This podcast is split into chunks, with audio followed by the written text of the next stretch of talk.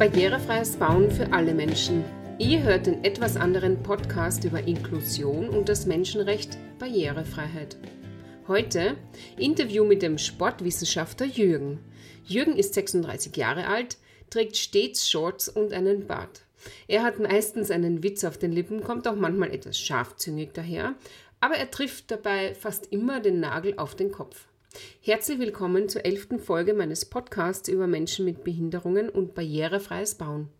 Heute darf ich ein Interview mit Jürgen führen, der seit vielen Jahren Sportlehrer für Rollstuhlnutzerinnen und amputierte Personen ist. Er erzählt uns, wie er versucht, frisch verletzte Menschen zu motivieren und ob er Mitleid mit seinen Patientinnen empfindet.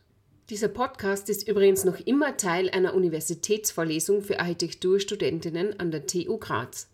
Wenn er dir gefällt, bewerte ihn bitte positiv, abonniere ihn und erzähl deinen Freundinnen davon. Je mehr Menschen nämlich hier zuhören, desto größer ist die Chance, dass wir diese Welt ein kleines Stück barrierefreier machen können. Ich freue mich auch über dein Feedback, über deine Anregungen und, okay, naja, auch auf deine Beschwerden auf meine E-Mail-Adresse die.de vierat.diva.gmail.com. Die Diskriminierung von Frauen in der Bautechnik ist für mich auch weiterhin ein Thema, weshalb ich dabei bleiben werde, alle Bezeichnungen zu verweiblichen. Das stört dich? Dann schreib mir und sag mir, wie ich anders auf die Diskriminierung aufmerksam machen kann. Aber nun lass uns starten mit dem Interview mit Jürgen. Dieses Mal darf ich ein rares Interview mit einem Sportlehrer der Rehabilitationsklinik führen. Hallo Jürgen. Bitte stell dich einmal kurz vor und erzähl uns ein wenig von deiner Tätigkeit hier. Ja, hallo Barbara, danke für die Einladung für dieses Interview. Äh, ich arbeite in dieser Rehabilitationseinrichtung seit 2010, bin äh, ausgebildeter Sportwissenschaftler und habe hier die Freude, jeden Tag mit querschnittgelähmten Patienten zu tun zu haben. Okay, also vor 20 Jahren, wo ich mein Erstreha gemacht habe, da ist es schon einmal vorkommen, dass der Sportlehrer uns nach dem Training einfach auf der Matte sitzen lassen hat.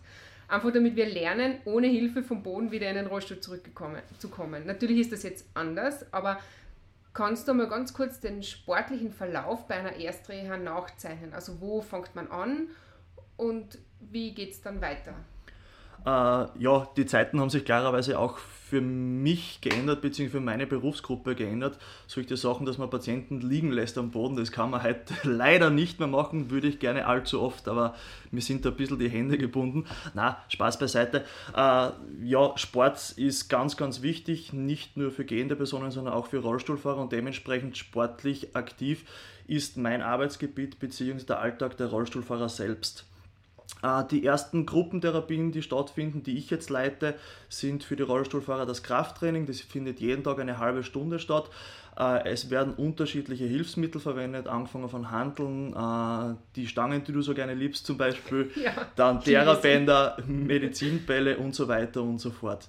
Zusätzlich dazu gibt es äh, in der ersten Phase noch jeden Tag die Rollstuhlaktivitäten, die sogenannten. Dort äh, ist Hauptaugenmerk eigentlich äh, Handling mit dem Rollstuhl. Wie fahre ich geradeaus? Wie fange ich an, Kurven zu fahren, rückwärts fahren?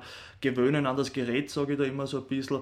Und man lernt das Ganze jetzt nicht nur alltagsbezogen, dass man stur und stupide versucht, Gehsteigkanten zu überwinden, sondern auch in spielerischer Art und Weise, weil man dort auch wirklich in Extremsituationen den Rollstuhl immer unter Kontrolle haben muss. Okay, das heißt, ähm, du machst in Wirklichkeit äh, sowas wie einen Rollstuhlführerschein mit deinen Patienten? Äh, ja, ganz simpel gesagt kann man, kann man das durchaus sagen. Mhm. Du, und warum sind dann diese Sachen wie Rollstuhlsport, Krafttraining und so, so wichtig für die Patienten? Würde man nicht eigentlich annehmen, man probiert die Personen wegzubringen vom Rollstuhl, dass sie wieder gehen können? Warum macht man dann eigentlich Krafttraining? Ja, weil Krafttraining, also Kraft ist einmal ganz, ganz allgemein gesagt ganz, ganz wichtig. Jetzt, äh, egal ob ich jetzt gehe oder nicht gehe, äh, ich brauche für alles immer Kraft und da ist jetzt ganz wichtig, dass ich jetzt äh, die Kraft, die ich bis jetzt eigentlich als gehende Person fast ein bisschen vernachlässigt habe, also vor allem der oberen Extremität, die brauche ich jetzt umso mehr. Ich brauche sie, um einen Rollstuhl anzutreiben, ich brauche sie, um mit dem Rollstuhl irgendwo bergauf zu fahren, ich brauche sie bei jedem Transfer. Wie weit jetzt noch an sich der Patient entwickelt, ob man jetzt da vom Rollstuhl wegkommt oder im Rollstuhl sitzen bleibt, das ist am Anfang nicht realistisch äh, äh, äh oder es ist nicht realistisch, eine Aussage darüber zu treffen. Das, das zeigt mhm. einfach die Zeit an, wohin die Person kommt oder nicht. Ja, also man probiert einfach die, die Kraft sowieso zu stärken. Damit sollte man dann im Rollstuhl bleiben, so wie ich jetzt 20 Jahre, dass man dann kräftig ist oder ein gewisses Kraftding hat und sonst ist es halt, es macht es nicht schlechter, ja, Nein. wenn man dann es, es macht es auf keinen Fall schlechter und vor allem, wenn man bedenkt, wenn man inkomplette Patienten hat, die, die wieder zum Gehen kommen oder auch nicht, dass wenn die anfangen zu gehen, man beginnt in einem Bahn, das heißt, man, man muss auch im Bahn sich mit Hilfe der Hände und des Oberkörpers abstützen und in weiterer Folge, wenn ich dann übergehe zu einem, einem Rollator bzw. zu Krücken, ich brauche da immer am Anfang die obere Extremität mit dazu mhm. und die Schulter ist halt ein Gelenk, das, das nur durch, durch Muskeln und Sehnen mhm. gehalten wird in der Position und dementsprechend ist es auch wichtig, auch für diese Personen die Muskelgruppe äh, auszubilden und zu kräftigen. Mhm. Du und wie ist das? Wie motivierst du jetzt Menschen, die glauben, dass ihr Leben eigentlich vorbei ist nach einer schlimmen Diagnose? Weil eine Querschnittlähmung oder eine Amputation, das sind ja Einschnitte in einem Leben, die kann man jetzt wahrscheinlich nicht so leicht nachvollziehen, aber wenn das so ist, wie gehst du denn da um, wenn dann einer zum Jammern anfängt oder so? Oder so? Wie, wie macht man das? Wie motiviert man die? Ja, schwierige Frage. Also ich, ich, ich versuche grundsätzlich, egal ob das jetzt ein amputierter oder querschnittgelähmter Patient oder Patientin in dem Fall ist, ich versuche mit denen ganz gleich umzugehen, als wie wenn sie äh, noch beide Beine hätten oder gehen könnten. Wie gesagt, ich, ich bin niemand, der, der da jemanden äh, bemitleidet, ganz ehrlich gesagt, ist meines Erachtens noch ein falscher Ansatz, weil das Leben geht trotzdem weiter. Äh, und ich, sage einmal so, diese, diese Motivationsgeschichte finde ich gar nicht so, so schwierig eigentlich, weil einfach äh, bei mir ist immer so ein bisschen der Sport und der Spaß oder das Mittel zum Zweck. Und da sind die Leute eigentlich immer mit Feuereifer mit dabei, dass sie sagen, hey, das ist lustig, das macht Spaß. Äh, und, und selten einmal, dass ich jemanden wirklich in den Hintern treten muss, damit er motiviert wird es ist Gott sei Dank tatsächlich so, dass das Großteil der Patienten eigentlich wirklich von selbst so motiviert sind, um, äh, um das aktiv zu gestalten bzw. aktiv mit dabei zu sein. Mhm, super. Und jetzt ist ja durch Corona ja gibt es ja doch einige Einschränkungen. Wir müssen alle Masken tragen, okay, das ist jetzt eh klar. Aber es gibt zum Beispiel ein Besuchsverbot. Und ich frage mich, ist das eigentlich förderlich für eine Rehabilitation oder ist es nicht so förderlich? Ich habe dazu eine Meinung. Was, was meinst du für eine Erstreha jetzt? Ja, ja also vorweg gleich mal, wie gesagt, meine Meinung diesbezüglich ist eine andere, wie, wie die Regierung bzw. die Klinikleitung äh, vorgibt, beziehungsweise also ich unterscheide mich im Prinzip. Äh, klarerweise, wenn man jetzt äh, in so schwer verunfallt, dass man amputiert ist oder querschnittgelähmt ist. Wie gesagt, es ist ja nicht nur eine Rehabilitation, äh, eine körperliche Rehabilitation, sondern auch eine psychische Rehabilitation. Und da ist es, glaube ich, schon sehr, sehr wichtig, dass man grundsätzlich Kontakt hat mit der Außenwelt. Aber wie gesagt, wir müssen jetzt leider alle diesbezüglich das Beste, Beste daraus machen und mit den vorgegebenen Maßnahmen der Klinikleitung bzw. der Regierung äh, uns versuchen zu arrangieren, dass wir auch so das Beste daraus draus machen können. Wir haben jetzt da zum Beispiel einen Patienten, der halt eine Beurlaubung bekommen hat, der ist in Erstreha, äh, Erstreha da und der darf jetzt dafür zehn Tage nach Hause zum Beispiel und man versucht es halt so bestmöglich zu lösen. Klarerweise, wie mhm. gesagt, so wie es vorher war, dass die Patienten jedes Wochenende nach Hause haben dürfen, was meines Erachtens noch der Idealfall ist eigentlich, das geht halt leider nicht. Mhm. Und wenn jetzt frisch Versehrte, also Menschen auf Erstreha das erste Mal rausgehen und die eigentlich nicht so super barrierefreie Umwelt wahrnehmen, kriegst du das auch mit, wie sie das wahrnehmen? Erzählt dann jemand auch darüber und, und, und du denkst da, ja, Baby, so ist es halt? Oder wie, wie kriegst du das dann mit als Feedback? Also, ich, ich muss auch da gleich vorweg schicken, ich bereite jeden Patienten, der auf bei uns im Haus ist, darauf vor und sage, liebe Leute, so wie es bei uns im Haus ist, dieser, dieser geschützte Arbeitsplatz, sage ich mal, also nicht nur für die Mitarbeiter, sondern auch für die Patienten, das, das spiegelt nicht die Realität wider. Weil wenn man bei uns im Haus möchte, muss man den ganzen Tag keine Türklinke angreifen, weil alle Türen automatisch geöffnet werden. Und wie gesagt, das, das spiegelt meines Erachtens noch nicht die Realität draußen wider. Äh, auf der Frage, wie die Patienten das, das, äh, das Feedback geben, Äh, erst letztens hat der Patient gesagt, er ist mit dem, mit dem Rettungswagen aufs LKH gefahren und ist dann durch Graz gefahren und hat dann gesehen gehabt, dass auf einer Seite der Straßen ein Gehsteig abgeschreckt ist, auf der anderen Seite nicht. Das, so wie du gesagt hast, das ist leider gelebte Realität und Barrierefreiheit, so wie es bei uns in Österreich haben, ist okay, kann aber verbessert werden, meines Erachtens noch. Merkst du eigentlich, wenn jetzt jemand zur Erstreha kommt ob der es in gewisser Weise schaffen wird oder nicht, ein gutes Leben zu führen mit seiner Behinderung? Hast du da so, denkst du da dann, oder, oder bist du dann überrascht, wenn du den dann wieder siehst beim Wiederholungstraining und du denkst, du boah, der hat es doch irgendwie die Kurven gekratzt und. Äh, ja, gibt es in beide Richtungen meines Erachtens. Also ich habe schon Patienten gehabt, wo ich mir zuerst gedacht habe, ich bin gespannt, wenn der wiederkommt, wie es dem geht, ob der nicht äh, komplett versumpert, wie man so umgangssprachlich sagt, dann kommt er wieder und steht eigentlich mitten im Leben, wo ich mir gedacht habe, oh, der hat die Schenkmausert, aber es gibt auch andere Beispiele, die halt dann nach Hause gehen, wo ich mir denke, ja passt, das wird alles funktionieren, wo es dann doch nicht ganz so optimal verlaufen ist, äh, wie der Patient es sich erhofft äh, hat, beziehungsweise wie er gesagt hat, er plant sich das Ganze. Ich gesagt, also so solche Pauschalierungen vorab ist ganz, ganz schwierig. Da spielen so viele Sachen noch zu Hause mit eine Rolle. Wie ist die Familie, familiäre Situation, wie schaut es aus daheim von der Wohnung, beruflich und so weiter und so fort. Also du würdest jetzt nicht sagen, es gibt so eine Art Erfolgsrezept oder was? Also wo man sagen kann, ja, wenn das passt und das passt, dann, dann kann man sowas, also so einen schlimmen, ein, es ist ein schwieriger Einschnitt in einem Leben, wenn man eine schwere Behinderung erwirbt äh, und dann könnte man das gut überleben. Da gibt es kein Art Erfolgsrezept oder so. Nein, es gibt keinen Golden Standard, aber das ist mhm. auch dadurch bedingt, dass, dass jeder Mensch anders ist. Also wie gesagt, ich kann nicht, nicht Huber mit Meier mit Müller vergleichen, so wie mit Äpfel mit Birnen vergleichen. Wie gesagt, mhm. das, das funktioniert nicht. Das, das macht es auch relativ schwierig teilweise in der, in der Rehabilitation, in meiner Arbeit äh, jeden Tag, weil ich kann nicht zu jedem gleich äh, oder ich kann nicht mit jedem gleich reden. Ich muss schauen, wer heute jetzt aus, wenn ich mal ein bisschen schärfer bin. Bei wem muss ich ein bisschen vorsichtiger sein. Es hat nicht jeder die gleichen Voraussetzungen, jetzt sei es von der Behinderung her, ob jetzt ein Tetraplegiker bin oder ein Paraplegiker oder Amputierte. Sie haben unterschiedliche Voraussetzungen. Jeder tut sich ein bisschen schwerer, ein bisschen leichter dort und da und hin und her. Aber so einen Golden Standard meines Erachtens noch gibt es nicht. Mhm.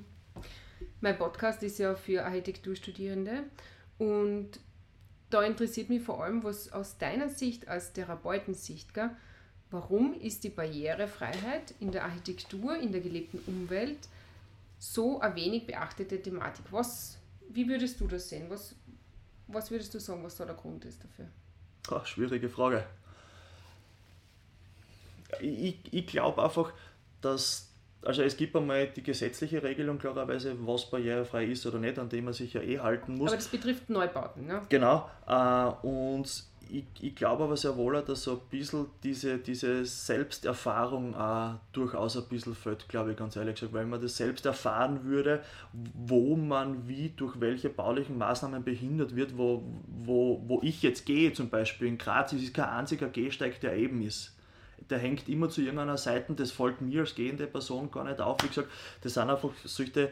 Das ist, die es ist aber die Entwässerung, das wird immer notwendig sein. Ja. Braucht man nicht drüber diskutieren, aber wie gesagt, das sind halt einfach solche Sachen, die, die mir als gehende Person de facto nicht auffallen. Aber sehr wohl für einen Rollstuhlfahrer oder für einen Amputierten oder was auch immer, oder eine Person, die, eine alte Dame zum Beispiel, die mit dem Rollator geht, für die wird das immer ein bisschen schwierig zu handeln sein. Wie gesagt, also so diese Selbsterfahrung ist, glaube ich, sehr, sehr wichtig, dass man das einmal selbst erfährt, entweder im Rollstuhl sitzend oder mit einer Person zu tun hat, der man helfen muss bei, bei solchen baulichen Maßnahmen. Mhm. Gibt es deshalb irgendeine Botschaft, die du meinen Architekturstudierenden ausrichten magst, damit sie vielleicht sich mit der Thematik ja, besser befassen oder, oder eigentlich mehr ähm, lieber damit befassen, mit mehr Engagement? Ja, ich sage einmal, die baulichen Maßnahmen, die gesetzlichen Vorgaben sind schon mal relativ gut, ganz ehrlich gesagt. Aber was, was ich immer relativ gut finde bei solchen Sachen, wenn ich mir nicht hundertprozentig sicher bin, ob es gut oder schlecht ist, was ich plane. Es ist ja bei mir auch hin und wieder, wenn eine physiotherapeutische Frage habe, dann gehe ich zu den Experten hin und frage nach, du, wie schaut es aus, wie kann ich dieses oder jenes Problem vielleicht lösen, dass man da öfters vielleicht betroffene Personen mit einbezieht und wirklich sagt, äh, Barbara zum Beispiel, du, schau her, ich habe das jetzt so und so geplant, wäre das für dich als Rollstuhlfahrerin praktikabel oder nicht? Einfach ruhig einmal so diese Scheuklappen absetzen und ruhig um Hilfe bitten. Ich glaube, das ist ein ganz, ganz ein guter Ansatz. Mhm. Danke fürs Interview, danke. Bitte. Ich fasse also noch einmal zusammen. Jürgen ist Sportlehrer in der Rehabilitationsklinik und arbeitet hier seit vielen Jahren mit amputierten und querschnittsgelähmten Patientinnen. Früher waren die Methoden, die angewendet wurden, um Patientinnen zu motivieren, manchmal ganz schön hart. Jürgen versucht aber heute die Motivation durch Spaß am Sport zu heben. Krafttraining wird mit Hanteln, Gewichtsstangen und Therabändern erledigt. Er macht außerdem mit frisch versehrten Patientinnen eine Art Rollstuhlführerschein und zeigt ihnen, wie man einen Rollstuhl navigiert, über kleine Unebenheiten oder Stufen bringt und das auf spielerische Art und Weise. Vor allem Arme und Hände werden trainiert, um diese bei Patientinnen, bei denen anfangs nicht realistisch gesagt werden kann, ob sie je wieder gehen können, zu kräftigen. Diese Kraft wird in weiterer Folge nämlich immer gebraucht, ob als Rollstuhlnutzerin oder auch als Person, die wieder gehen lernen will und kann. Grundsätzlich behandelt Jürgen alle seine Patientinnen gleich und bemitleidet sie nicht, weil dies der falsche Weg wäre und das Leben ja trotzdem weitergeht. Durch Spaß und Sport kann man Patientinnen nämlich am besten motivieren und vom Mitleid, na, vom Mitleid hat niemand etwas. Bei einem Aufenthalt in der Rehabilitationsklinik wird nicht nur eine körperliche Rehabilitation durchgeführt, sondern auch eine psychische, weshalb Jürgen findet, das Besuchsverbot wegen der Corona-Maßnahmen sei für viele Patientinnen in der Erstreha nicht förderlich, weil diese zu stark den sozialen Kontakt von, mit zu Hause verlieren. Normalerweise kann eine Patientin am Wochenende nämlich Heimurlaub machen und sich von den Aktivitäten unter der Woche zu Hause erholen. Die Klinik ist gesamt gesehen ein sehr geschützter Bereich, was natürlich dazu führt, dass viele Patientinnen nach einem Besuch daheim feststellen, wie wenig barrierefrei eigentlich ihr Umfeld ist. Jürgen kann pauschal gar nicht sagen, welches Erfolgsrezept es für die Bewältigung einer so schweren Situation wie den Erwerb einer Behinderung gibt, da jeder Mensch anders ist und anders mit seiner Behinderung umgeht. Umgekehrt muss Jürgen natürlich auch darauf achten, dass nicht jeder Mensch gleich ist, geschweige denn jede Behinderung gleich ist. An dieser Stelle eine kleine Erklärung zu Jürgens Fachausdrücken. Tetraplegikerinnen sind Patientinnen, deren Hände, Arme, Rumpf, Füße und Beine von einer Lähmung betroffen sind. Diese Lähmung ist überwiegend eine Folge einer Verletzung des Rückenmarks in der Halswirbelsäule. Paraplegikerinnen sind Patientinnen, wo nur Füße und Beine sowie je nach Höhe der Rückenmarksverletzung auch der Rumpf gelähmt bzw. beeinträchtigt sind. Eine Paraplegie ist die Folge einer Rückenmarksverletzung im Brust- oder Lendenwirbelbereich. Je tiefer die Lähmung, desto mehr Funktionen bleiben erhalten. Ich habe zum Beispiel selber eine sehr tiefe Lähmung und werde daher liebevoll Hautabschürfler genannt, weil ich nur, unter Anführungszeichen, gelähmte Beine habe und meine Bauchmuskeln noch bewegen kann. Das nur so nebenbei als Erklärung. Jürgen findet, die fehlende Barrierefreiheit fällt vielen erst auf, wenn sie selber einmal eine Selbsterfahrung gemacht haben, weil nur dann richtig spürbar ist, was alles nicht barrierefrei ist. Viele Probleme bei der Planung von barrierefreien Maßnahmen könnten gelöst werden, wenn beispielsweise betroffene Personen gefragt oder in die Projekte mit eingebunden werden würden. So, das war's auch schon wieder. Danke für deine Aufmerksamkeit und die Zeit deines Lebens, die du jetzt für die Barrierefreiheit investiert hast. Denk immer daran, auch dich kann plötzlich im Leben ein unvorhergesehenes Ereignis treffen und gemeinsam machen wir diese Welt barrierefreier und besser. Du als junge Planerin, du hast es in der Hand. Ich freue mich auch weiterhin sehr über Wünsche und Anregungen, nehme aber auch selbstverständlich Beschwerden an. Ihr erreicht mich unter die.vierrad.diva.gmail.com, auf Facebook unter barbara.a.zimmer, bei Instagram unter die.vierrad.diva sowie auf LinkedIn unter meinem echten Namen Barbara Sima Rummel. Danke fürs Zuhören und nicht vergessen, Barrierefreiheit ist kein Zugeständnis an Menschen mit Behinderungen, sondern ein Menschenrecht.